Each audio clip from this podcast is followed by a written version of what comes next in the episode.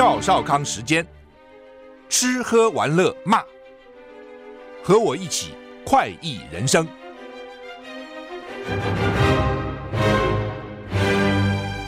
我是赵少康，欢迎来到赵少康时间的现场。台北股市现在上涨二十五点哈，台股昨天跌一百四十五点，跌零点八个百分点。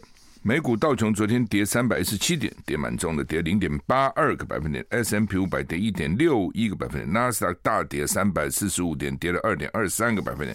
费城半导体跌一点三七个百分点。所以昨天美股不好啊，主要因为联准会了哈。好，欧股三大指数也都跌啊，也都跌啊，小跌到中跌哈。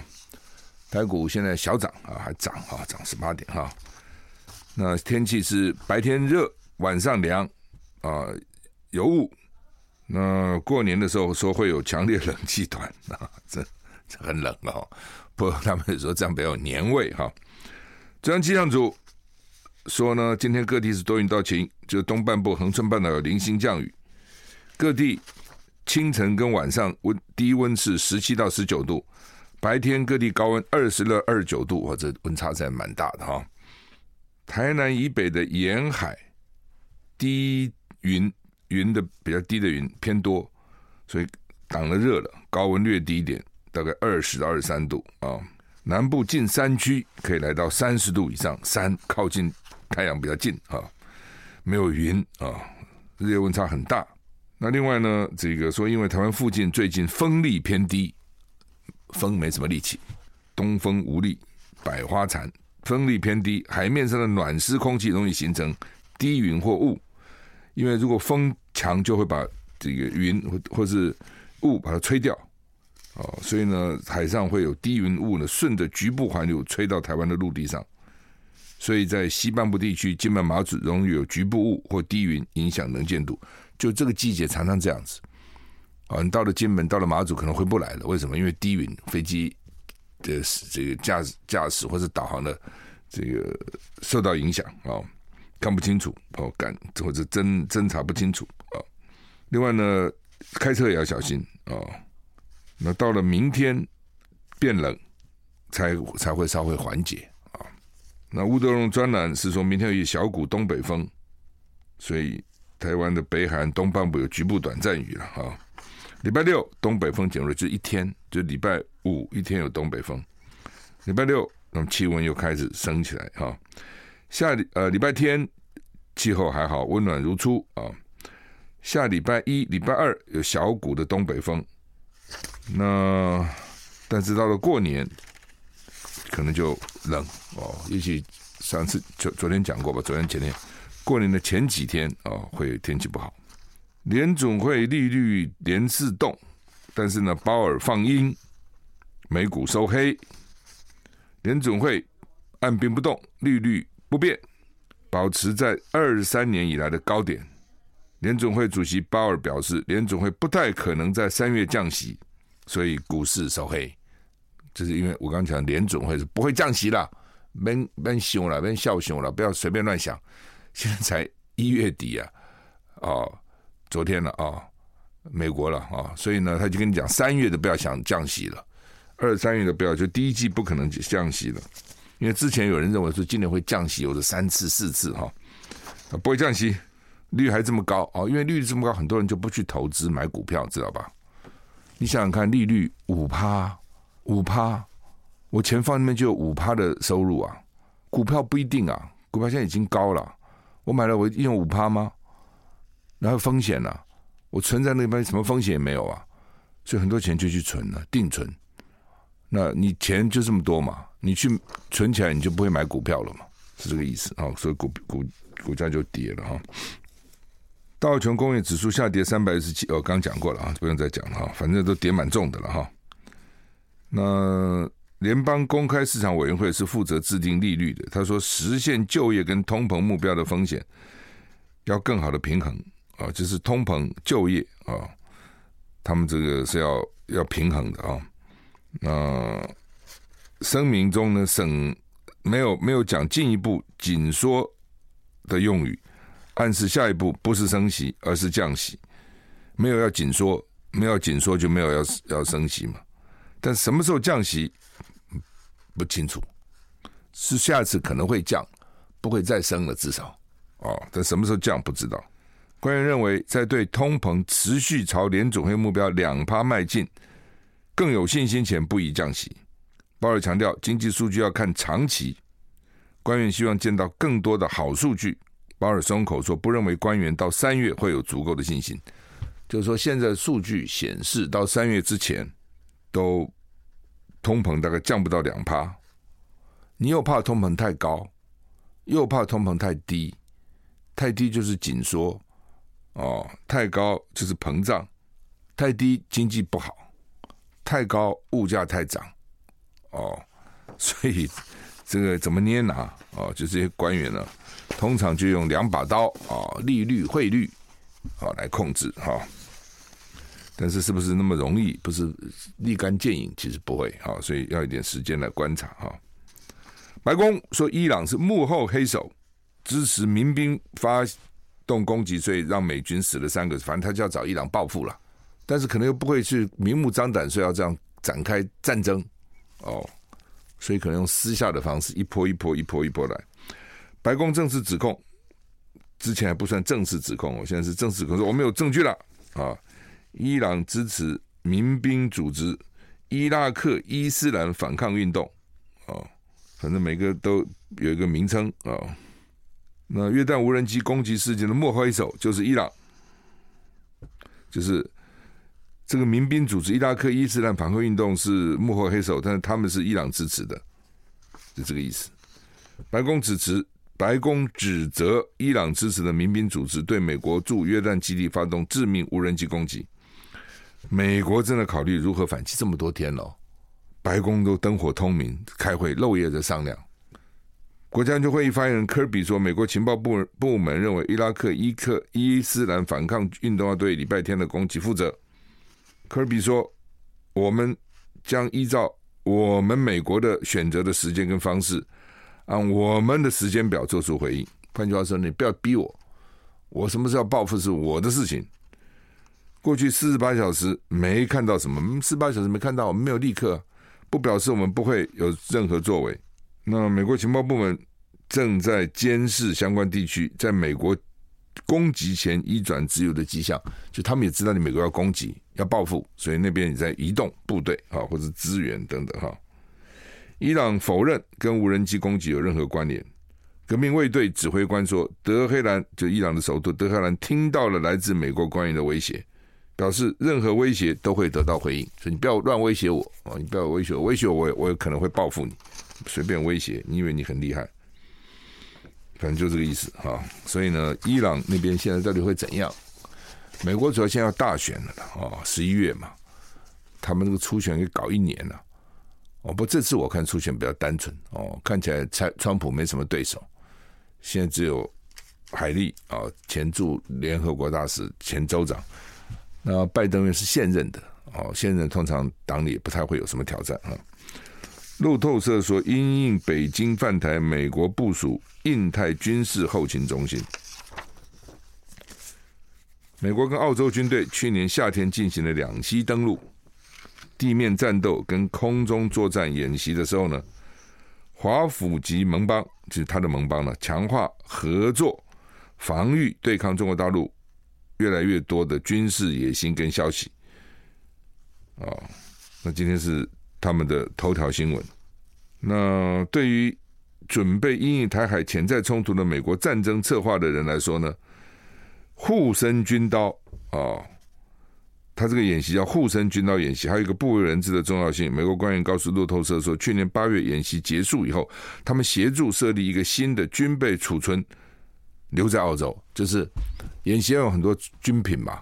然后呢，这些军品一定有用用剩下会比较多的，就留在澳洲，没有带走。以前都带走，哦，就给你放在那里。因为主要是美国跟盟邦和澳洲等等，越来越忧心中国主席习近习近平会在未来几年命令军队占领台湾，所以美军仔细检视本身的战备程度，力图在后勤补给这块重要的领域迎头赶上。就你讲，美国那么远呐、远水救不了近火，真的打起来他怎么补给啊？大陆打你打，假如大陆打台湾，他就在旁边了，他补给可以源源不断了。那美国怎么补给呢？所以就在澳洲设立一个补给的这个仓库。那军方表示说呢，这个护身军护身军刀演习 Talisman Sabre 这个演习啊，护身军刀演习呢，它的装备包括三百三十辆车辆跟拖车，一百三十个货柜，都留在澳洲东南部的班迪亚达 （Bandiana） 啊。这个之前没有被媒体报道，这个数量。可以供给三个后勤连，至少五百个官兵，可以送到作战人员的手里面。所以换句话说，演习完了就给你留下来三百三十台车子，一还有一百三十个货柜的东西，将来打仗的时候直接就可以用。意思是这样啊。所以换句话说呢，他们也其实都在准备了哈，就是 其实就是最老神在在，其实就是台湾啊，他们都觉得可能会打。所以要先准备。台湾呢，这个看起来，特别是民众，我觉得好像不会，真的是 也不知道是要好还是不好哈。我们休息下再回来。I like 103, I like radio。我是赵少康，欢迎你回到赵少康时间的现场。台北股市跌了，跌了二十三点哈。五角大厦是美国国防部了哈，更新了中国大陆军事企业名单，啊，这个长江储存等等都入列啊。美国官员今天表示，美国国防部建立的一份名单，把十几家中国大陆的企业都放在里面，增列啊，本来就有一个名单，现在再增加。这些名单列出被控跟中国军方合作的实体。根据美国国防部网站，五角大厦今天依照二零二一财政年度国防授权法案啊。一二六零 H 节啊，然后呢，法定要求公布美国直接或间接营运的中国军事企业，在美国直接或间接营运的中国军事企业，在美国了哈。啊，名单更新啊，新列入的包括中国大陆记忆厂、记忆体记忆的厂了，长江存储、人工智慧 AI 公司旷视科技、雷达制造商和赛科技，还有。这科技公司叫做东方网力。根据报道，列入这份名单不意味立刻禁止，但给被指定的企业带来重大声誉风险，并向美国实体发出严厉警告，提醒他们跟这些企业开展业务存在风险。这个名单也可能增加美国财政部制裁这些企业的压力。就是这些这些公司在美国啊、哦，直接间接。跟中国的军事企业有关，比如说在美国啊，这个买零件卖给中国企业，买 know how 啊，那买专利啊卖给中国企业，类似这样，或者转手啊等等等等，反正就老美现在把中国这个当成首要敌人啊，呃，因为既然是首要敌人，所以呢，反正什么事情都要干预啊，都要注意啊。老美对这个是很重视的，什么东西可以外销，什么东西不能外销啊，是非常重视的啊。北约将领说呢，俄罗斯恐怕三年内用飞弹打欧洲，德国也难幸免。俄罗斯二零二二年全面去打乌克兰，引发的地缘政治效应，其持续侵蚀欧洲的安全。有好几个北大西洋工业组织的将领警告，欧洲可能只有三年的机会之窗。强化防卫，有效抵御俄罗斯侵犯北约。我觉得这有可能吗？俄罗斯光打一个乌克兰就打成这个样子，还打你北约那么多国家。不过搞军事都要把这个危险讲得很严重哦，你才会编预算给我，你才会编人员给我。都不打仗，都没有没有没有任何的风险，那我干嘛编那么多国防预算呢？很费钱的。主责军事后勤的北约。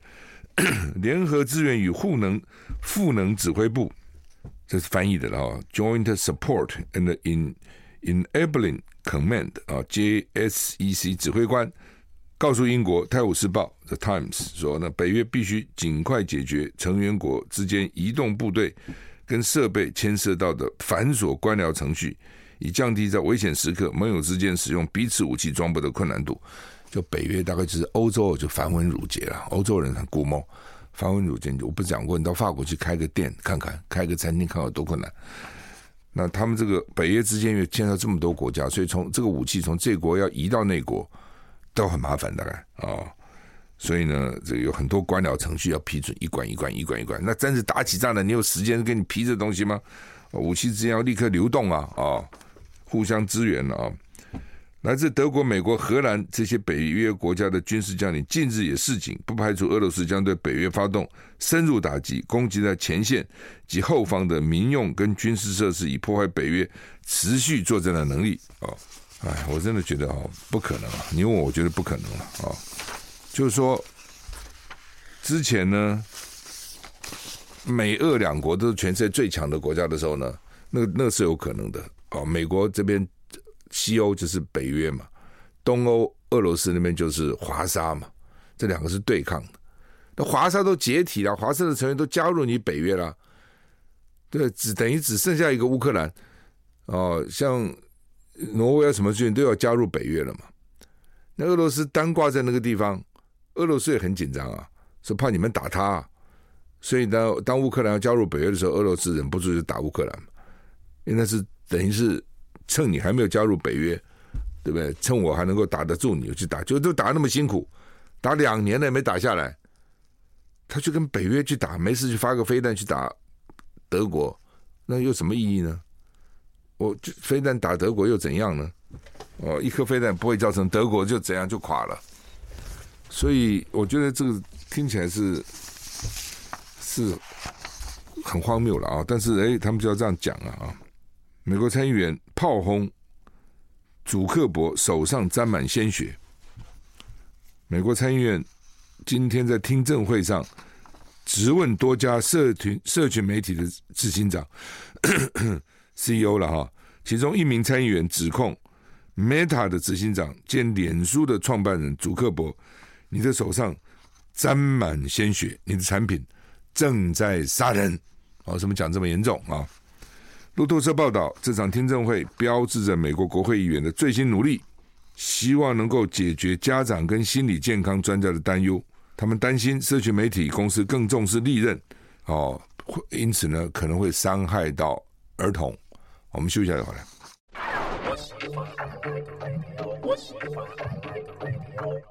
我是赵少康，欢迎回到赵少康时间的现场。的美股市跌十点哈。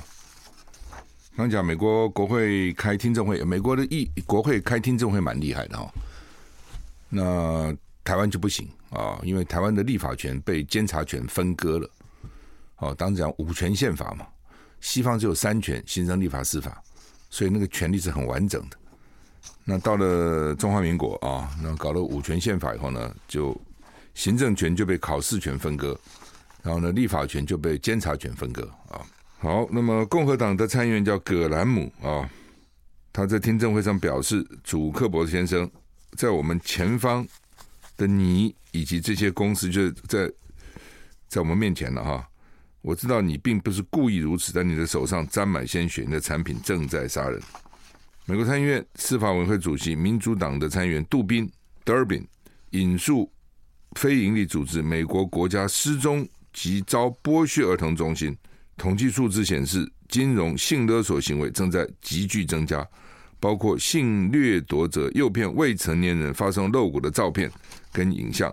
杜宾在听证会期间指出，此种令人不安的儿童性剥削增长现象是由一件事情所驱动，那就是科技的改变啊、哦！就他们大概很多这种坏蛋去引诱小孩啦，或是少年。哦，搂落啦，反正有很多变态变态的嘛，喜欢看哦，然后给他们一点钱，叫他们做这个做那个哦，然后你一旦做了以后，你以后就很难摆脱他们的威胁啊、哦，类似这样啊、哦。所以就是一些老美对这种青少年，特别儿童的犯罪啊，性犯罪非常的重视。好，台股跌十九点哈。那联合报、中国时报今天头版头版的头啊、都是在讲立法院了啊、到底这个院长？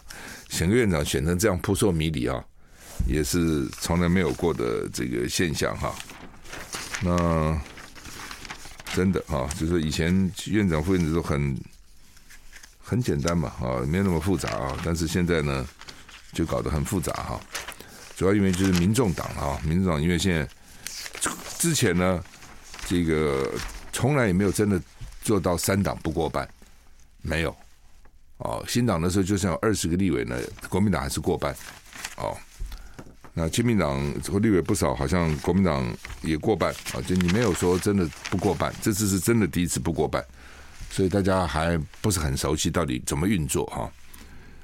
那看柯建铭这样骂，每天骂那么难听哈，我就觉得说绿白好像很难合作。你要合作，你只要营造一个还不错的气氛嘛，对不对？假如你还没有合作，你就讲话什么难听话都讲哦，这也奇怪哦。如果以后在未来四年，国民党跟民众党能够真的合作，那就在立法院就超过一半了。很多法案是可以推动的，很多对民众好的哦，其实是可以推动的啊。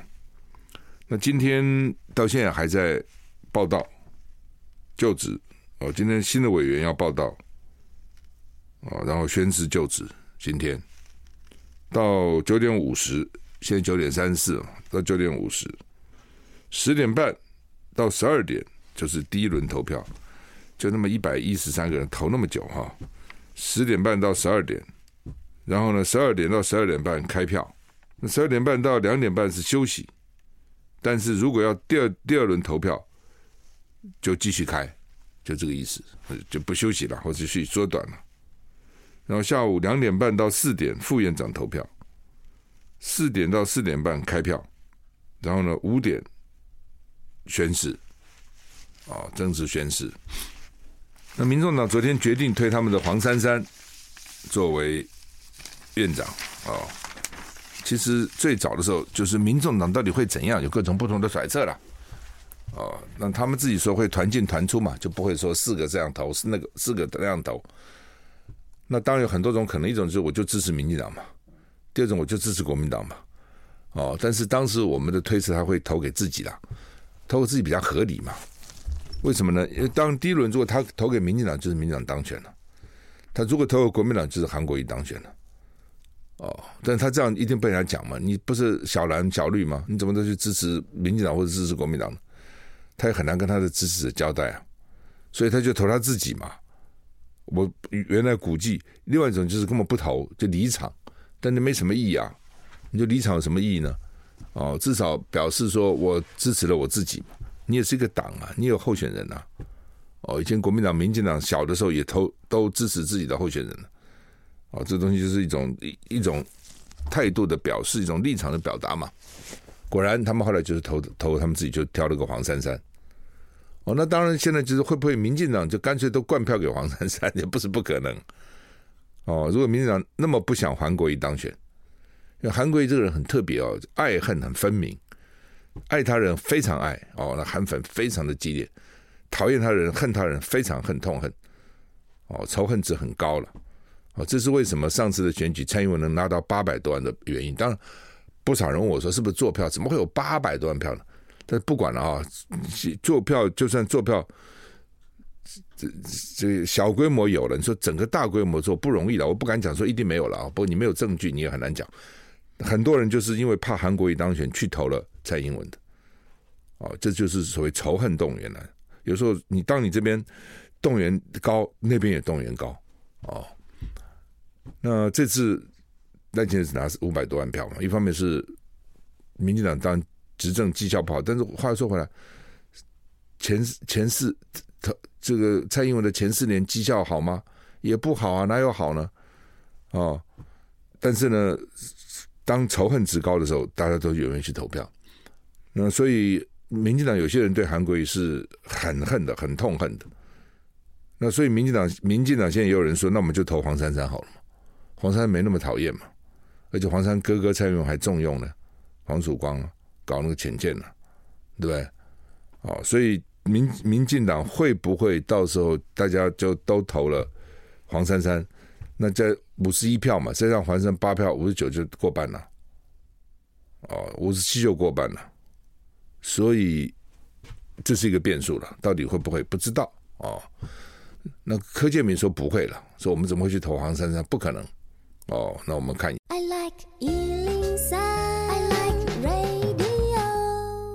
我是赵少康，欢迎回到赵少康时间的现场。好，那么如果绿的都投黄珊，黄珊就当选啦啊。那如果都各投自己，第一轮就没有人过半，那就要到第二轮就中午了啊。那第二轮，民进党会怎样呢？他们说他们通通离开，为什么？因为第二轮的选票上就没有黄珊珊的名字了。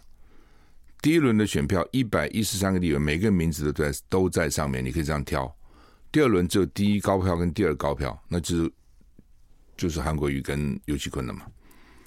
哦，那这个时候，民众党他如果说支持蓝或绿，他又会被人家讲是人家尾巴党了，所以他现在最怕是做人家尾巴党，所以他就干脆离开算了。哦，也没自己人可以投了。哦，那这样的话呢，国民党当然就会胜出。哦，除非跑票，要跑票跑几票呢？要跑四票。哦，如果跑三票还不行，因为五十四跑三是五十。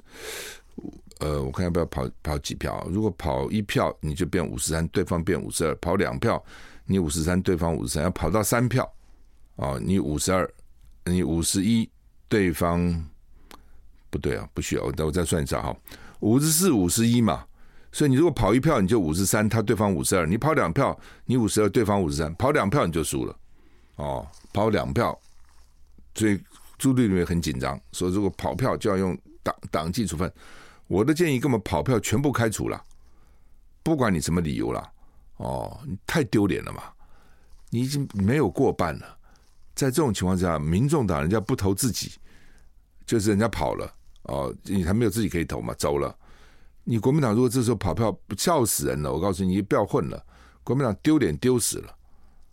哦，我们这次选举正副总统是没选上，但是至少让立委的这个选情拉抬起来。所以才能当选这么多立委，否则的话，立委只有三十八个，怎么会一下变成五十五十四个？怎么可能五十二、五十四？哦，就是因为基那个基层士气有起来。我到基层去帮立委辅选，他们有说原来根本动不起来啊，基层一片这个沉寂。哦，那我下去以后，他们说基层哇，那个力量起来了，觉得热情起来。我到各地去参加那个群众大会，也是很热情，很热情哈。所以在这种情况之下。才有今天，当然可惜的是没有过半了。呃，你就算过半，你跑票也很麻烦了。哦，以前每次都会跑，各种各种状况的跑，什么啊盖错，怎么可能盖错呢？哦，什么盖错的，反正这个那个啊。所以这次我觉得要盯紧哦。这个朱朱立伦只是说的啊，说要以最严厉的党、最严格的党纪处分。为什么不讲开除党籍？就是开除，没有什么第二句话。管你不分区分区。原来最早传出来说不分区开除，分区停权三年。那你分区停权三年，三四三四年以后他又三年以后他又恢复了，四年还可以再提名啊？哦，这算什么呢？而且民进党很坏的，还有各种威胁利诱，甚至司法打压，什么都有。只要你有案在身，就告诉你搞我就用司法办你哦，等等。事实上选举期间就好几个人出来这个讲话的好几个，就是因为被民进党用司法的威胁。哦，很多里长也很惨，被威胁的很厉害。好，那么到底会怎么样？好，那你问我，我是希望说绿跟呃蓝跟白还是能合作。我始终都认为合作是正正正道。很多人说，哎，你怎么忘了啊？选举人选举之后，他们怎么笑你，怎么骂你等等，这是不重要了。真的，很多人很喜欢记这个个人的恩小恩小怨，一点都不重要。哦，个人的事情真的不重要，你整个大局比较重要。很多事情要往大的方方面去看嘛，啊、哦。好，那么主要原因，你这次合以后就比较容易合了。以后很多法案呐啊，很多这个，假如说两个不合，那民进党最高兴啊。好，那么白宫说台海危机是美中最大的风险哈，的确的哈，因为大陆说了嘛，啊，台湾是他核心利益中的核心利益，所以你就碰我核心利益，你碰我其他可以，你碰我核心利益，我跟你拼命，就就是这样啊。另外呢，那个以前。这个川普的国家安全顾问呢，叫波顿啊，John Bolton，他写了新书。他们是你知道，在美国这些官员薪水也不高，包括美国总统薪水也不高，哦，没没多高。可是他们呢，重要的官员哦，辞职退职以后呢，就可以写回忆录，而且呢，写的越耸动，销路越好。那都很贵的，那个版税都非常高的。哦甚至有时候几百万、几百万美金这样子。所以就表你在这任上，你虽然没赚很多钱，你当官，但是呢，你之后的演讲啊、哦写书啦、等等哈，那个可以有不少进账哈。那这波顿也写书了，就是留个小胡子。的波顿他也是极右派了哈，他就说呢，如果川普他原来是川普重要的国家安顾问，但是很多都翻脸了，川普也跟很多人翻脸了，哦，这点我也不解哈。焦点讲说，我用了你，至少在当时对你来讲也是一个一个 favor 嘛，好，就就是我至少用了你，就以后好聚好散嘛。可能发觉我们个性不同了，道不道不同了，不相为谋，那也是好聚好散。哦，那有很多讲话都非常难听，把以前很多事情抖出来，还加油添醋哈。那 Bolton 就说呢，川川普如果再次当选，会升高台海风险，因为川普这个人自私自利，而且跟他有仇的有仇必报啊，所以他将来的任期呢，一定都用在他的这个报仇方面啊，而且按照美国宪法，他不能再选了啊，这是美国宪法啊，就。之就是之前我在想说，到底可不可以？川普如果这次当选，能不能再选？因为他中间隔了一任呐、他没有连没有连续啊，哦，但是又有人认为说不行，就是两任，管你连不连续，就是只能做两任，而不是说不能连续做两任啊，这要看他们的法法规了啊。他就说，因为川普只能做这一任了，所以更肆无忌惮，反正嘛也不要再连任了，也不不寻求选民的肯定了啊，所以一定呢。这个爱干什么就干什么啊，等等等等哈。川普的确现在变成大家不可测的一个一个很大的因素。这些很多主要国家也都在想，川普当当选会有什么影响？比如美国以前签的这些约还算不算？因为川普就不承认了哦。然后呢，这个支援你的、答应你的还算不算？因为川普一直讲啊，你们不要占我们便宜啊，我要 Make America Great Again 啊，哦。所以，那对台湾好不好啊？对台海好不好？这要仔细思考的。我们休息一下再回来。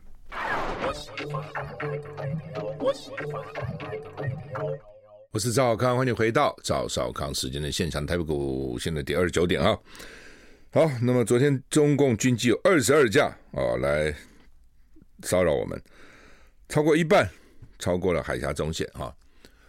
所以我就在想说，当老公的飞机每天这样过来，都过了海峡中线，你能怎么样呢？那这些民航机说那条 M 五零三哦偏原来偏大陆六六海里，现在不不偏了啊、现在这个回到原来的位置，就很靠近海峡中线了。我们就很生气啊，说到时候会误判了等等。我在想说，他军机都经常过中线，你都不能怎样？他民航机就算沿着那个中线又怎样呢？国台办也讲了。说现在还有什么中线？没有没有中线呢？这就是我跟你讲哦，你就不要给他理由嘛。我们常常不懂这个道理，就是说，你不要给他理由，不要给他理由，能够趁机改变现状或是挑衅。佩洛西来，佩洛西来来了又怎样呢？对他有什么好处？一点好处也看不出来啊。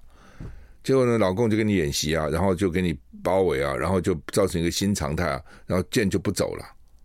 哦，因为老美那个行政部门觉得好像啊，对了哈，因为他跟他是有正式邦交的。那你是这个虽然国会议长你管不到，但是总是对老美来讲，他可能觉得比较理亏啊。所以老共这样演习，他也没话讲啊，他也没干嘛啊，要演就演吧，哦，演完就走吧。结果人家就以后就变成一个新常态了，那你又能怎样呢？老美又能怎样呢？哦，所以就是不要给他找到理由嘛。你找到理由，他就哎，经常有时候会这样，比如两个人吵架，吵就吵嘛。对不对？不是什么吵吵着在讲理嘛？哎，突然有一个人讲了一句《三字经》，哎，你怎么骂我呢？你怎么骂我呢？哦，就其他的不扯不扯了，就扯你怎么骂我？本来有理也变没理了。哦，所以就这个呃，就是这样嘛。你给他找到一个借口，他就给你这样搞了。所以不要给他找到借口，这点道理不懂吗？有那么困难吗？哦，你这样子就不要给他找，就是你对老共软弱啊。哦，你是怕他。哦，不像我们这勇敢呐，那勇敢的台湾狼啊，等等哈。有时候台湾佬实在是，真是看的真是不知道怎么讲哈。好吧，过去十四年来没有像现在这样，二零去年的经济成长率只有一点四趴，是最低的哈。就是说十四年来的新低了哈。那蔡英文一直说他经济很好啊，我也不懂啊，这好在什么地方呢？这样叫好吗？哦，十四年来新低价好吗？法国的农民在巴黎抗议，我们前两天讲过了哈，大家都不要以为那都是很远的事情，跟你无关，其实跟我们都有关的。因为前两天我就要问了啊，我说我们那个好物市集那个法国苹果真好吃，就两种苹果最好吃，一种就是我们自己山上产产的，哦，那是好吃，但是呢产量很少，就是每年就那么一两个礼拜，两两个礼拜。另外就法国这苹果，从以前从来不知道这么好吃，又脆又甜又多汁哈。那前一阵子吃完了，我说新的什么时候进来啊？说不用进来了。我说为什么？他说因为法国农民抗议啊。我说法国农民抗议。那跟我吃个苹果都有关系，都有关系。你说这个世界，你说大很大，小也很小啊。哦，法国农民哦，他们认为呢，说这个呃成本上升了，哦，然后呢，这原料价格上升了，通货膨胀了，法规很繁琐，哦，然后呢，乌克兰的谷物又从法从乌克兰出口，法国呢又打压了法国的这个农产品的价格。所以他不是新的总理，叫做埃尔塔埃塔尔，才三十七岁、三十八岁，年轻英俊的一个这个年轻人，才刚当法当了法国总理就遇到这个事情。那有多少车子呢？说有巴黎，就是到巴黎的路就被封锁住了。这个农村包围都市，一百二十个路障，一万两千名农民，六千辆 tractor 牵引机。哦，六千两千，牵引机咚咚咚咚咚，牵引机很大台啊，大台可以很大台，就给你堵在路上，让你车都进不去。所以农民现在也不去耕种了，那苹果也不收成了，哦，都跑到巴黎附近去抗议了。哦，所以说这我们那么吃个苹果都没有了。说呢，没有了，没有，农民现在已经不生产了，已经没心给你们搞搞什么苹果采苹果都没有了。哎呀，所以我就就觉得蛮好笑的，所以我这个新闻讲一讲哈，也不好笑了哈，但是。我要我吃不到了，什么好笑的？不过当然吃不到苹果，吃别的吧。水果好，水果很多了。另外呢，这个大陆啊，说抓了四万四千个嫌犯，诈骗犯呢，哦，押了六个首脑，哦，等等哈，就是那个骗子。所以在缅甸北边，原来那边是金三角啊，哦，那是干嘛呢？是贩毒的。现在这个饭局啊，贩毒还得贩，还有风险，骗比贩毒还更好赚，这点我很难想象。我觉得毒品已经是很高利润的东西了，对不对？他现在那边去干脆变成一个诈骗大集团，反正三不管地带，显然诈骗比就是你综合评估比卖毒品好嘛，他才会从卖毒品改成诈骗嘛。那也许利润利润没有毒品高，但是风险小一点。不像卖毒啊，哦，而且或或是说风险也小，利润也高，反正能够去四万四千个人，去多多少人？那四万是要诈骗多少人？去想想看，他每天要打多少电话，用各种方式去诈骗别人，哦，所以很多人哦，真的被骗哦，真的是中间还有台湾人，上次不是有中间有几个台湾人嘛，哈。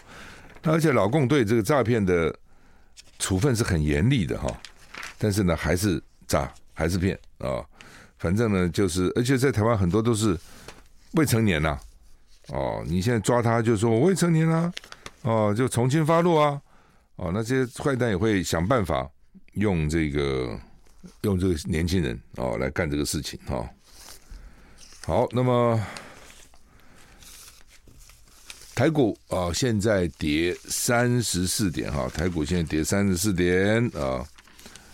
那另外呢，到底这个未来的经济会怎么样？大家也在看了哈。呃，乌克兰哦，现在中国今天中国时报有个外电说，乌克兰的高层在内斗，泽连斯基把他总司令换掉。他们哦，这些之前就是贪污。哦，那个军费大笔大笔的经费都不很多都贪掉了哈。